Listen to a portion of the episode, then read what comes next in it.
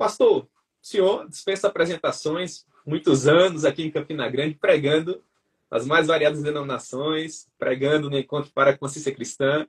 Os nossos irmãos conhecem muito bem o senhor, mas, como é de costume, gostaria que o senhor se apresentasse, falasse um pouquinho acerca daquilo que o senhor tem feito, pastor. Então, sou pastor aqui da Igreja Evangélica Congregacional da Estância, no Recife, e completando agora 30 anos de ministério, né? E também já fui presidente da minha denominação por oito anos, sempre lecionei em seminários e tenho exercido também esse trabalho de conferencista, pregando nos lugares mais diversos, né? E ultimamente estou com uma mudança no visual, espero que o pessoal me reconheça. Porque eu tenho muito visuais e o povo não quer me reconhecer de jeito nenhum. Ai, que benção. Pastor, qual a sua expectativa para a 25 edição do Encontro para a Consciência Cristã? Então, rapaz, sempre a gente fica em oração e na certeza de que teremos dias muito especiais. Uma data muito simbólica, né, muito representativa na história da VINAC, em que a consciência cristã está completando 25 anos. Amém. E é sempre um prazer poder cooperar, e certamente Deus há de usar aí os projetores, as palestras, as plenárias, e teremos mais uma vez aí dias abençoadíssimos para a igreja no Brasil. E eu quero aqui desde já convocar, né, convidar, encorajar as diversas caravanas que vão sair do Brasil aí, dos diversos lugares, até Campina Grande, porque ali nós teremos esse oásis nesse deserto espiritual que é esse período de carnaval. De repente, Deus preparou esses banquetes extraordinários para o povo dele na cidade de Campina Grande. Glória a Deus. Pastor, eu sei que o pastor Euder aperta a sua agenda aqui na Consciência Cristã. O senhor fala em muitos eventos dentro do encontro. Hoje à noite nós vamos falar apenas de um deles, né? que é o Consciência Cristã Homens. O senhor também terá uma participação nele, falando a respeito de um tema, pastor, que é muito, mas muito apropriado à nossa realidade atual, que é um modelo de relacionamento conjugal e eu gostaria de iniciar a nossa conversa hoje à noite, pastor, perguntando para o senhor qual a importância de nós, ainda nos dias atuais, tratarmos sobre relacionamento conjugal. Então, é sempre importante a gente falar de temas importantes. É uma questão de fé e também uma questão de missão. Você primar por aquilo que de fato é fundamental para o bem da vida, para o bem da igreja, para o bem da sociedade.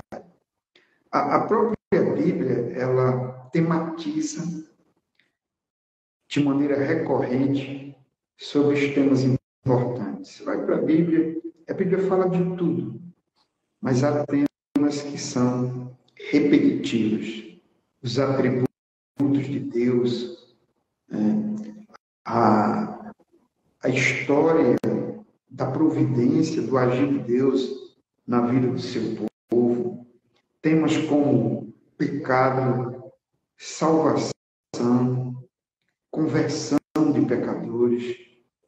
Temas como a santidade da igreja, a missão da igreja, a esperança da igreja, a obra do Espírito Santo e, sobretudo, o retorno glorioso de Cristo. Então, esses temas são recorrentes. O tema da família é um desses temas que nós encontramos com frequência nas escrituras sagradas, seja através das suas narrativas, seja através da sua, seus, da sua literatura poética, mas de maneira muito frequente nas cartas apostólicas, sejam as paulinas, sejam as epístolas gerais. E quando a gente olha há, um, há uma ênfase no que tange ao padrão estabelecido por Deus na criação. no Gênesis 2.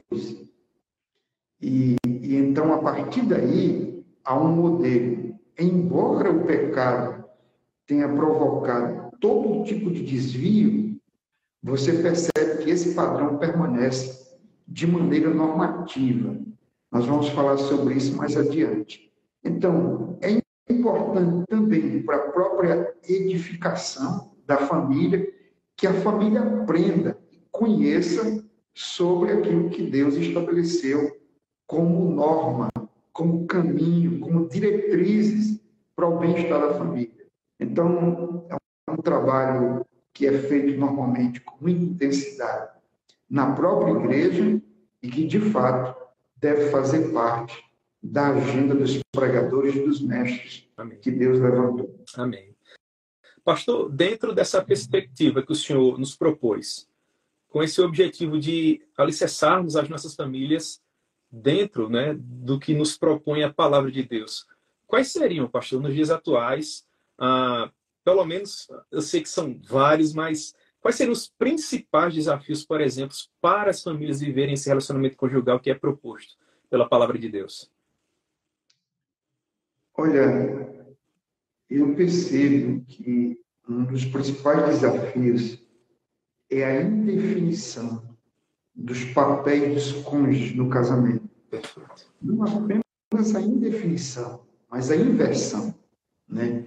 Há 20, 30 anos atrás, quando alguém casava, esse papel estava posto, porque estava muito bem definido no legado familiar que aquele rapaz ou aquela moça recebiam. Então, isso por si só era é, definidor. Ele olhar para o pai, olhar para a mãe e saber qual o papel que deveriam exercer como pai, como mãe, como marido e esposa. No entanto, nos últimos anos, a sociedade passou por mudanças radicais. E essas mudanças, elas atingiram um modelo de família de uma forma devastadora. E o fato é que muitos jovens, eles não têm essa família. Eles não têm esse padrão, eles não têm esse modelo do ponto de vista empírico, da experiência ou da instrução. E aí eles casam, eles estão perdidos. Eles não sabem o que vão fazer enquanto marido, enquanto esposa. E aí isso começa a provocar uma confusão. Porque todo mundo quer fazer o papel melhor e quer jogar as responsabilidades para o outro. Isso não funciona. Pessoas que casam querem viver uma vida de solteiro. Pessoas que casam e não querem entender que tem um sacrifício, tem uma renúncia para que esse casamento dê certo. Então, esse é um problema. O segundo problema que eu quero aqui pontuar é a crise de masculinidade e de feminilidade. É claro que eu estou falando de uma coisa que já é decorrente dessa desconstrução da família. Mas o fato é que há muitos rapazes que casam e eles não sabem qual é o papel deles, porque eles não sabem ser líder, não sabem ser provedor, não sabem liderar. E isso gera um vácuo. Por outro lado, as meninas têm abandonado uh, essa, esse papel ou essa, ou essa característica das, da, da feminilidade e às vezes quer rivalizar com o rapaz e quer lutar pelo espaço. Então, ao invés da casa ser um lugar em que os dons, os ofícios que Deus deu a um e a outro se completam, se harmonizam e produz um ambiente ali de edificação, vai ser um lugar de competição. Sim. Vai ser um lugar de agressão, de desentendimento, de confusão. E nessa papel que muitas vezes se torna lá, principalmente quando os filhos nascem, porque uma vez que eles não são liderados adequadamente, eles também passam a ser um problema grave ali dentro, nada dá certo. Ao invés de paz, você tem guerra. Ao invés de alegria, você tem só tristeza e estresse. Isso a gente, a gente testemunha no dia a dia. né? a experiência pastoral faz com que a gente também enxergue isso de maneira muito gritante. Bom, um terceiro problema que eu trago aqui é que nós estamos construindo uma visão imediatista da vida e do mundo. As pessoas elas estão sendo treinadas para resolver problemas ao apertar a tecla de algum instrumento tecnológico. Para abrir o carro, para subir no prédio, no elevador. É tudo um botão. Se aperta e as coisas mudam e se resolvem. Celular é um exemplo disso. E nós estamos, então, à luz desse comportamento científico e tecnológico, influenciado por esses mecanismos, que, que eu não estou dizendo que necessariamente são ruins, nós estamos criando uma cultura cada vez mais imediatista, que é chamada a cultura do fast food. A gente quer resolver tudo rápido. E o que acontece? No primeiro momento que o casamento dá defeito, no primeiro momento que o casamento apresenta um problema, esses jovens querem resolver isso de maneira imediatista. Yeah. E aí o que acontece? Não resolve apertando o botão. Exige agora espiritualidade, maturidade, renúncia, comprometimento com a família, uma visão clara dos valores que norteiam esse lar, para que eles sejam implementados, eles sejam ali harmonizados de maneira prática. Porque o casamento não funciona de maneira automática. Um lar não funciona assim como Deus criou batata, para usar esse, Sim. esse adágio popular. Então, é, essa visão imediatista, ela acaba levando os jovens para a busca de uma solução fácil. E qual é a solução fácil que se apresenta para um casamento que deu defeito? Divórcio. Não deu certo, eu saio e vou construir um outro relacionamento. Afinal, nada é duradouro. A ideia de pertencimento é muito vaga. Os pactos ou os votos, eles são desfeitos com a mesma rapidez com que se faz até porque não se atenta para a importância dessas coisas. Você vê, por exemplo, é, como é que as pessoas agem em relação à igreja. Elas são membros aqui hoje, membros, amanhã já são membros em outro lugar. Verdade. Abandonam a igreja por qualquer razão. As pessoas não têm vínculos duradouros também no emprego. É, é, não tem elo familiar porque não tem mais aquele sentido comunitário de família. Antigamente você crescia lá do seu avô, do seu tio, do seu primo. Hoje não, é cada um para um lado. Então, tudo isso dificulta. Tudo isso complica as coisas. Depois, eu trago aqui ainda um quarto desafio, que é o desafio da cultura pós-moderna. A cultura pós-moderna compreende tudo isso que eu disse, mas muito mais. Muito mais. Por exemplo, na cultura pós-moderna, o que prevalece é o prazer pelo prazer. Se a pessoa julga que o casamento não está tão prazeroso como foi um dia, ou como ele sonhou que seria, então ele busca prazer em outro lugar. E isso é muito, é muito visível e é muito, muito audível quando a gente conversa com as pessoas. Na pós-modernidade, o conceito de liberdade é libertino. Então, isso também é, uma, é um problema.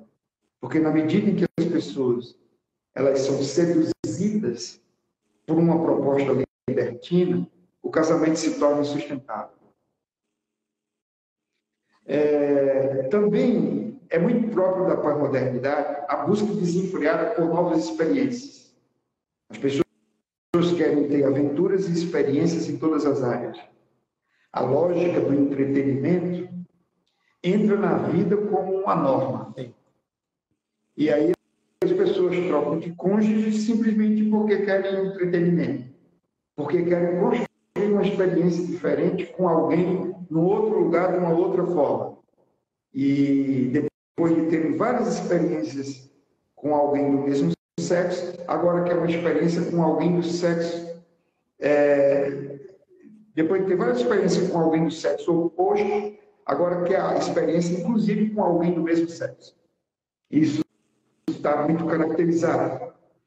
Então, além disso, a pós-modernidade apresenta uma rebelião intencional. O que é essa rebelião intencional? É se levantar contra tudo que é institucional, contra tudo que é ordenado e estabelecido por Deus. Tudo que tem um senso de tradição, de conservação, é preciso agora intencionalmente eu me rebelar.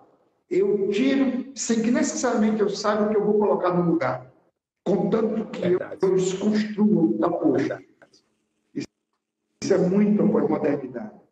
É, e, além de tudo, você tem essa, algumas coisas que são muito crescentes na sociedade de hoje. A ideologia de gênero, a indústria da pornografia e a institucionalização de determinados pecados como forma de arte e de cultura. Então, o pecado deixa de ser pecado para ser expressão de arte, para ser uma manifestação cultural, ou simplesmente para ser uma expressão de liberdade, de autoafirmação, de autonomia do ser humano. Então, o casamento é profundamente agredido aí. Mas, aqui eu toco por último, no ponto que eu poderia ter colocado como sendo o principal. A crise de espiritualidade e a ausência de evangelho na vida da igreja, que é, deveria ser o, o protótipo de modelo para a sociedade. Não por acaso, o número de divórcios na igreja não é menor do que na sociedade. Felizmente. Então, qual é o problema? Nessa crise de evangelho, essa crise de espiritualidade, uma coisa caminha com a outra, você tem um déficit doutrinário muito grande. E se as pessoas não são normatizadas pela doutrina bíblica, pela ética cristã, elas estão à mercê de qualquer vento de doutrina, diga-se, de qualquer modismo cultural. Então, a igreja não influencia o mundo, o mundo influencia a igreja. Verdade. E é isso que tem acontecido. Então, esses cinco desafios aqui, eles introduzem muito bem o, o que a família tem que enfrentar para se manter intacta nos dias atuais. É isso. Perfeito. Pastor Ivan, dentro dessa, dessa teologia bíblica que o senhor nos apresenta, para tentar fazer frente a esses desafios que o senhor nos apresentou, dentre vários que o senhor poderia mencionar, esses cinco de fato são na minha maneira de ver, eu concordo com o senhor, quem sabe os maiores que nós temos pela frente. Nós encontramos, pastor Ivan, tanto no Antigo Testamento como no Novo Testamento, parâmetros para fazer frente a esses desafios. Há uma teologia bíblica de casamento dentro ah, dos testamentos, tanto no Antigo como no Novo? Quando a gente pensa numa cosmovisão cristã, ou seja, que tipo de lentes a gente vai usar para enxergar a vida, a igreja, o mundo, e nesse caso em particular a família, nós temos três elementos básicos, elementares nas Escrituras: criação, queda e redenção. Não é verdade? Então, todas as vezes que a gente pensar em família, a gente tem que pensar nesses três assuntos por quê? Aqui eu vou resumir esses dois, é, é, é, é, ou seja, resumir essa visão bíblica sobre família, atentando para dois elementos, então, e resume isso. É criação e os desvios proporcionados pelo, pelo pecado. E, segundo, os desvios proporcionados pelo pecado e a redenção. Certo? Por quê? Quando você olha para Gênesis 2, você tem o padrão da criação para a família. É dito em Gênesis 2,18. O Senhor Deus disse aí: não é bom que o homem esteja só. Parei para ele uma auxiliadora que seja semelhante na versão NA. Então, observe. Deus constatou que não queria que o homem permanecesse só. E por isso, ele fez um casal, homem e mulher. E o texto diz que para esse homem, Deus não fez duas mulheres, fez uma mulher. Deus não fez um homem, fez uma mulher. E Deus não fez exatamente. Olha, tem muitos animais aí, você se vira. Não, foi uma mulher semelhante a ele, idônea. Perfeito. Isso significa claramente que aqui tem um padrão estabelecido na criação. E aí, no verso 23, diz que o homem se agradou desse projeto. Esta, afinal, é osso dos meus ossos, carne da minha carne, será chamada varão, porque do varão foi tirada. Aqui uma poesia. Ele celebra essa dádiva de Deus fazendo poesia. E por fim, o verso 24 diz: Por isso o homem deixa pai e mãe, se une à sua mulher. Perceba que o casamento já parte de um pressuposto: renúncia. Você tem que abrir mão de algo se você quer constituir uma família. Deixa pai e mãe, une-se à sua esposa, tornando-se os dois uma só carne. Aqui aponta para o caráter indissolúvel do casamento. E é interessante porque quando Malaquias vai combater o divórcio lá em Israel, capítulo 2, ele se vale desse o padrão da criação. Verdade. Quando Jesus vai debater sobre a questão do divórcio, no capítulo 19 de Mateus, com os fariseus, ele não apela simplesmente para Moisés, ele apela para o padrão da criação. Perfeito. E ele aponta para o caráter indissolúvel do casamento. Então, Aqui temos o padrão da criação. Quando chega no capítulo 3, você tem a entrada do pecado, a queda. E a partir daí tem os desvios. Logo no capítulo 4, você tem o um caso lá em que o cara tomou mais de uma mulher para si. Sim. Pronto. Daí desanda. A sexualidade desanda. O casamento desanda. E as narrativas do Velho Testamento vão mostrar que até mesmo os grandes homens de Deus, como Abraão, Davi e tantos outros, tiveram problemas na família e tiveram problemas no casamento. Verdade. Jacó e por aí vai. Então, e por quê? Porque o pecado trouxe muitas anomalias para a natureza humana, para os relacionamentos, para a sexualidade, para o casamento, para a família. Bom, se o padrão da criação é adequado em matéria de trabalho, em matéria de família, de culto, está tudo isso no capítulo 2. O pecado desmoronou tudo isso. Aí veio Jesus Cristo. Para quê? Para estabelecer uma obra de resgate, de redenção, de restauração em que Deus está criando uma, trazendo à existência uma nova criação em Cristo. E nessa nova criação, Deus está restaurando o padrão da criação. Então, convém que aqueles que são redimidos em Cristo voltem lá para o começo, resgatem esses princípios. E para isso é que os apóstolos Paulo, Pedro, estão norteando como é que deve ser o relacionamento, o casamento, a educação dos filhos em suas cartas. Então é isso. O Velho e o Novo Testamento se harmonizam, há uma continuidade no que tange ao propósito que Deus estabeleceu lá no início. Então, o que desmoronou-se com o pecado, a redenção está aí para restaurar. Glória a Deus. Glória a Deus. Meus irmãos, se vocês porventura entraram após o início da minha conversa com o pastor Aurivan Marinho, dizer para você o que você já sabe, o pastor Aurivan Marinho será um dos preletores do próximo encontro para a consciência cristã, edição de 25 anos. Nós estamos conversando hoje à noite aqui, por sinal, acerca de um dos temas que ele vai tratar dentro da consciência cristã. O pastor vai estar falando dentro do consciência cristã homens, e no consciência cristã homens o pastor vai estar tratando do tema Cristo e a igreja, um modelo de relacionamento conjugal, e nós estamos conversando agora a respeito desse tema. Dizer para você que, se porventura você ainda não se inscreveu, inscreva-se.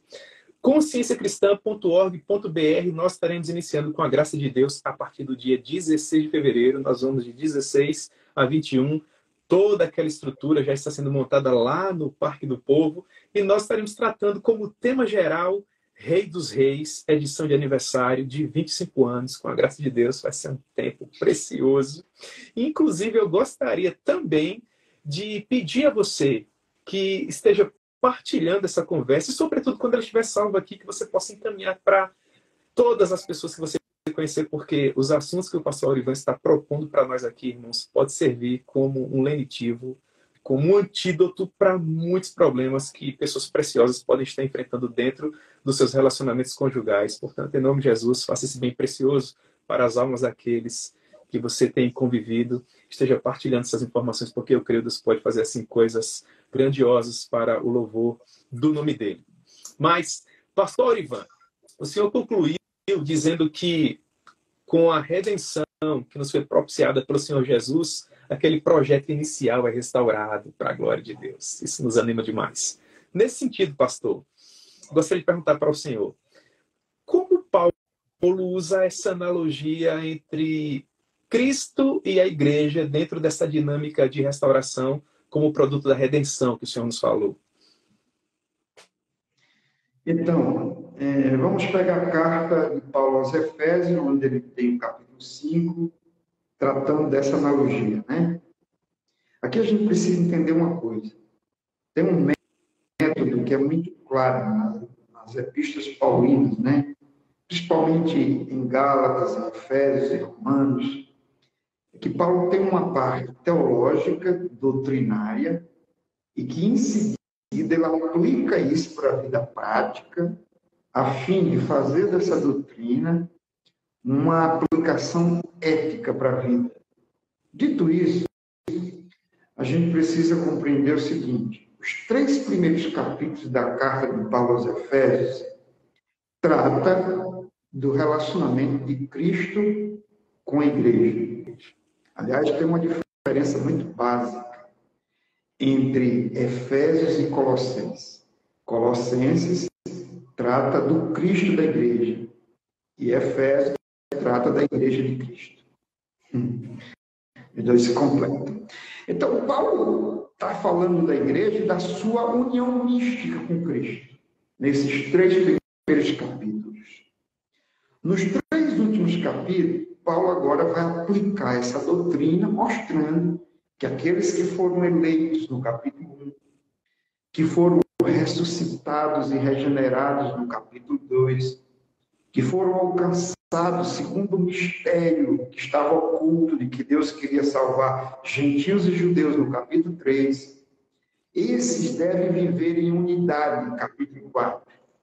Devem ser instruídos, doutrinados e edificados, ainda no capítulo 4, de acordo com os dons que Deus dá à igreja.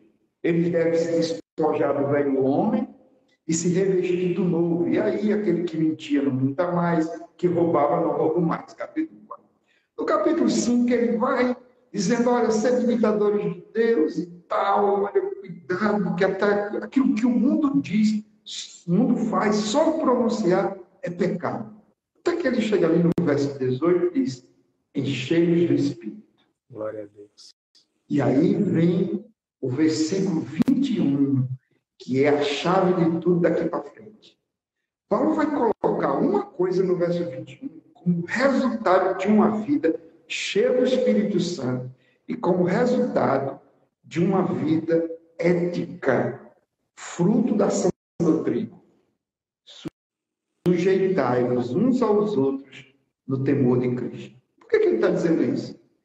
que a partir de agora, Paulo vai falar de uma ética doméstica, que ele decide começar com lá, marido e esposa, pais e filhos, e depois escravos, senhores e escravos, que tinha também um caráter doméstico, já que às vezes o, o escravo ele era parte da família.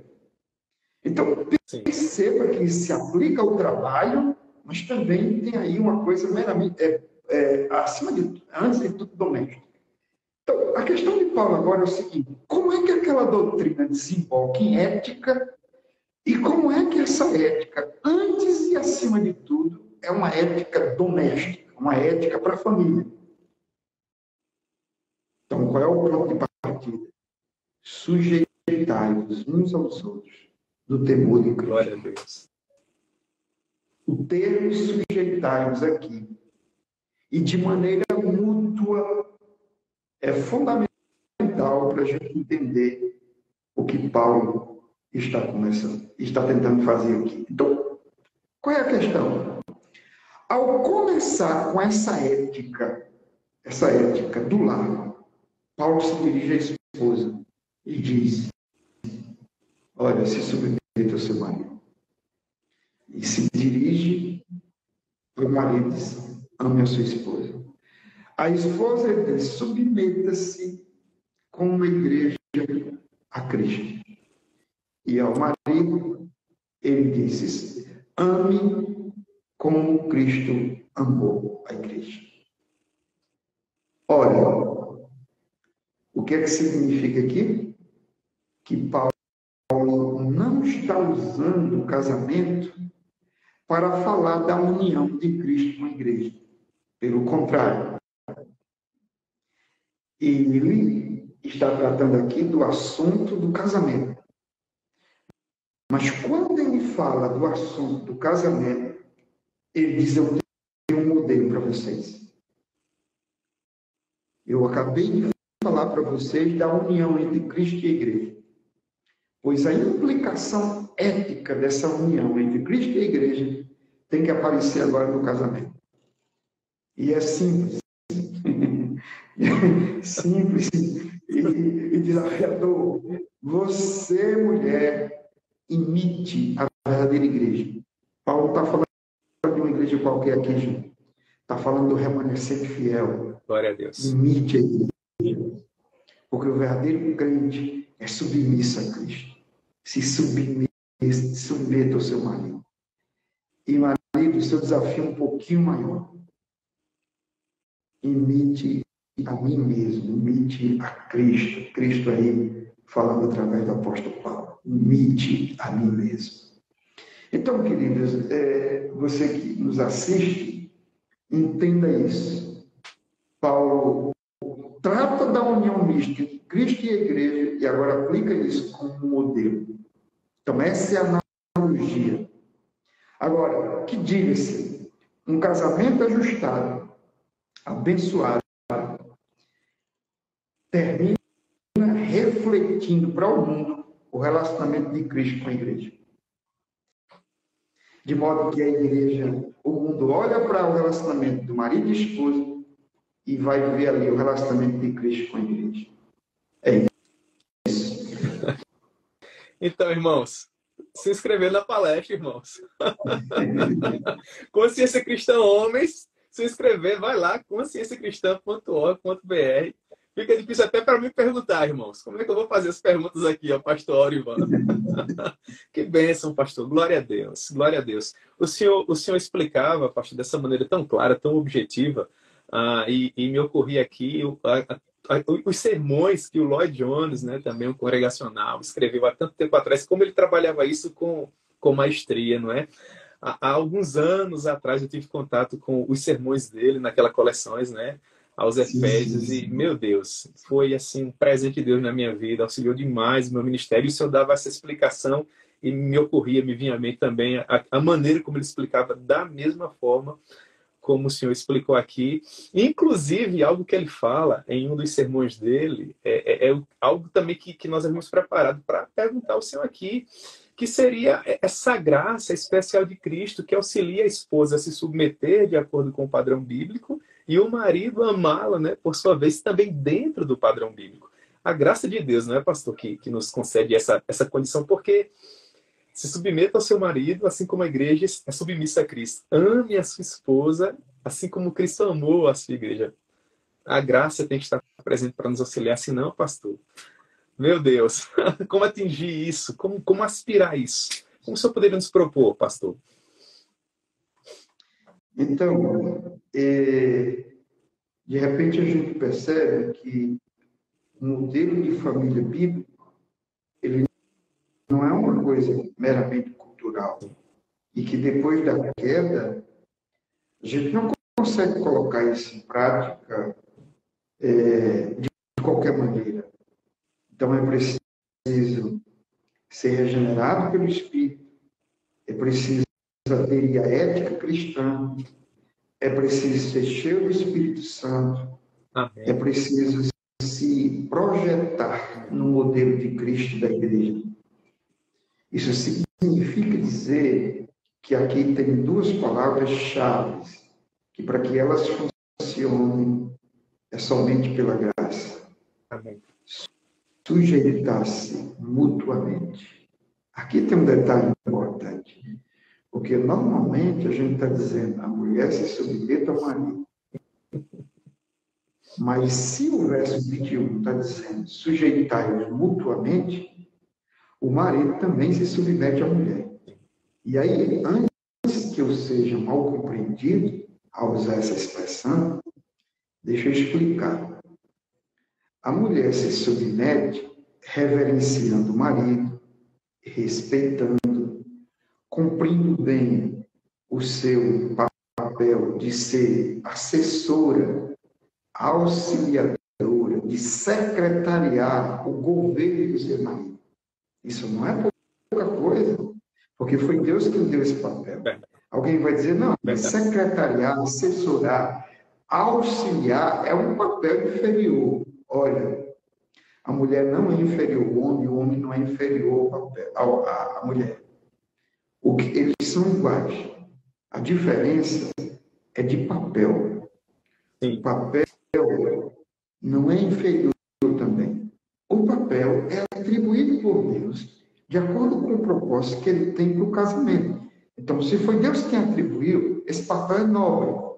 E esse é o papel da esposa. Auxiliar, secretariar, assessorar.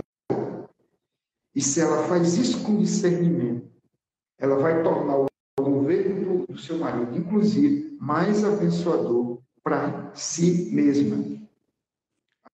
Aí você pergunta: e de que maneira o homem se submete à sua esposa? Já que a submissão é. Ele se submete dando duro, trabalhando para ser o provedor, para ser o sacerdote do lar, se esmerando para instruir seus filhos para ser um padrão para sua casa. Por quê? Isso não deixa de ser um trabalho de um servo que está se dedicando. Sim. Então, preste atenção. É muito interessante, porque quando se dirige a mulher, diz mulher, submeta-se ao seu marido. Mas quando se dirige ao homem, diz assim, marido, domine sobre sua mulher. Não. É ame. Agora, quais são as características desse amor? Renúncia, sacrifício, entrega, dedicação. Porque em Efésios 5 está dizendo isso. Querendo Cristo ter uma noiva para si, santa, irrepreensível, foi o que ele fez? Ele se entregou, se deu, se sacrificou. Então, as Escrituras falam de um amor e acima de tudo sacrificial, um amor que cuida, um amor que se dedica, que respeita. Então, hoje as pessoas dizem eu amo, estou apaixonado, e depois volta para o gabinete e diz eu já não amo, estou desapaixonado. Hernando Dias Lopes diz uma coisa, que o amor é tanto responsável pelo casamento como pelo divórcio. Verdade. Porque alguém diz: Eu vou me casar porque eu amo. E diz: Eu vou me divorciar porque não amo mais. Eu já amo uma outra pessoa. Então, o amor é o elemento que essa pessoa usa. Mas o amor bíblico é sacrificial. Amém. Ele não busca interesse. Ele simplesmente entende que dar é melhor do que receber. Então, quem exerce autoridade, Jesus diz o quê? Que pega a toalha, pega a bacia e lava os pés. Quem exerce autoridade, que entenda que quem quiser ser o maior tem que ser servo de todos. Então, ninguém é mais servo no casamento ajustado do que o homem. Porque o amor conduz a sacrifícios. Sim. E então perceba que isso não tem nada a ver com essa guerra entre feministas e machistas. Tem a ver com um padrão muito interessante. O nosso irmão Lloyd Jones, Reverendo Lloyd Jones, que você cita aí, ele disse que foi fazer uma visita pastoral. E ele chegou numa casa e todo. E o homem era meio, sabe, deslocado, ele não tinha muita cara de líder, caladão. E a mulher ele fazia perguntas sobre a vida familiar, e a mulher tinha resposta. Mas tudo que ela dizia, ela atribuía a ele. Colocava ele fazendo o papel principal. Quando ele foi saindo daquela casa, ele disse: Me diga uma coisa, quem é o cabeça desse lar? A mulher disse: Ele. Aí ele pergunta: Mas quem decidiu isso? Ela disse: Eu.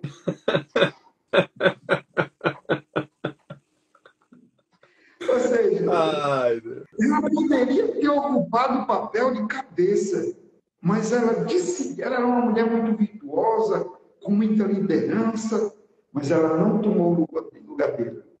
Ela o auxiliou de tal maneira que exaltou o governo dele, apesar de que ele tinha dificuldade de exercer esse papel. Então, aí é um exemplo de sabedoria que cai muito bem naquela lógica de provérbios, que a mulher sábia edifica o lar. Verdade. É Pastor Ivan, gostaria muito de estender essa conversa com o senhor, mas as horas se avançam aqui.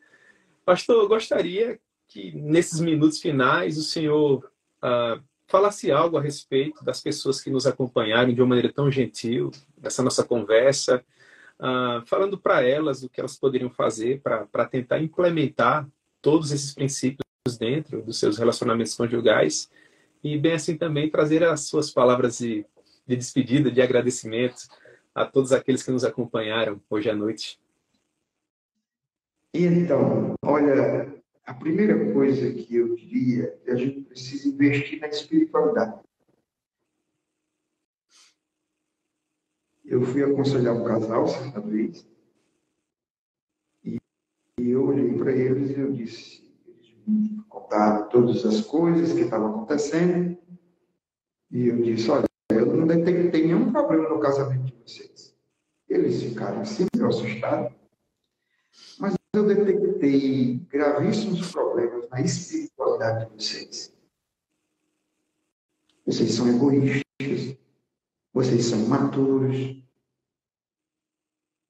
vocês são acusadores, vocês guardam mágoa, vocês não sabem perdoar. Então, isso não é problema do casamento. Isso é problema da espiritualidade. Então, se vocês quiserem consertar o casamento, tem que consertar a vida espiritual. E eu disse aqui que nós temos um déficit de doutrina. Nós temos famílias completamente desigrejadas. Nós temos crentes que nunca investem na vida devocional, nem pessoal, nem da lar. Nunca lê nenhuma literatura proveitosa para sua edificação. Que não tem compromisso com a igreja local. Que não se coloca debaixo de pastoreio para se orientar e ajudar. Então, só eu tenho que dizer uma coisa que é invista na espiritualidade. Segundo lugar, lembre-se que a família, uma família saudável é a melhor versão de uma igreja abençoada. Às vezes a família não está bem com a igreja, está criticando a igreja, se divorcia da igreja e dá um primeiro passo para destruir o casamento. Mas por quê? Porque a igreja é o reflexo das famílias. Então, se você quiser abençoar a sua família, seja você mesmo um modelo a partir do seu lado. Porque se a gente divorciar a família de igreja, nenhuma coisa nem outra vai funcionar. Mas uma terceira coisa que eu digo é que nós precisamos entender que somente através de uma família ajustada que a gente vai legar a essa sociedade meio de transformação. Sabe, tem uma coisa que começa a me preocupar. É uma visão de que a gente começa a trabalhar as coisas do geral para o particular. Se a gente transformar a política, as pessoas serão melhores. Se a gente mudar Brasília, eu acho que aqui vai ficar melhor. E a Bíblia diz o contrário. Transforma o coração do pecador, transforma a vida, transforma a família, transforma a igreja, transforma o bairro, transforma a cidade, e daqui a pouco o mundo vai ser melhor. Amém. Então a gente precisa entender o seguinte: a gente às vezes está brigando por algumas coisas que têm um punho nacional, mas a gente está se esquecendo de cultivar a devoção, a espiritualidade e esses valores aqui que a gente falou na vida da família. Se a gente caminhar com esse equívoco, a gente vai perder tudo. Agora, se a gente for sal da terra e do mundo, o mundo vai ver as nossas boas obras e vai glorificar o Pai que está no céu. Amém. Por fim, cultive e aplique os princípios bíblicos do perdão, da renúncia, da paz, do amor, da fidelidade, do respeito mútuo, da sujeição, como eu coloquei aqui. E se cada um for um servo dentro da sua própria casa, aquilo ali vai funcionar como uma manifestação do reino de Deus. Amém.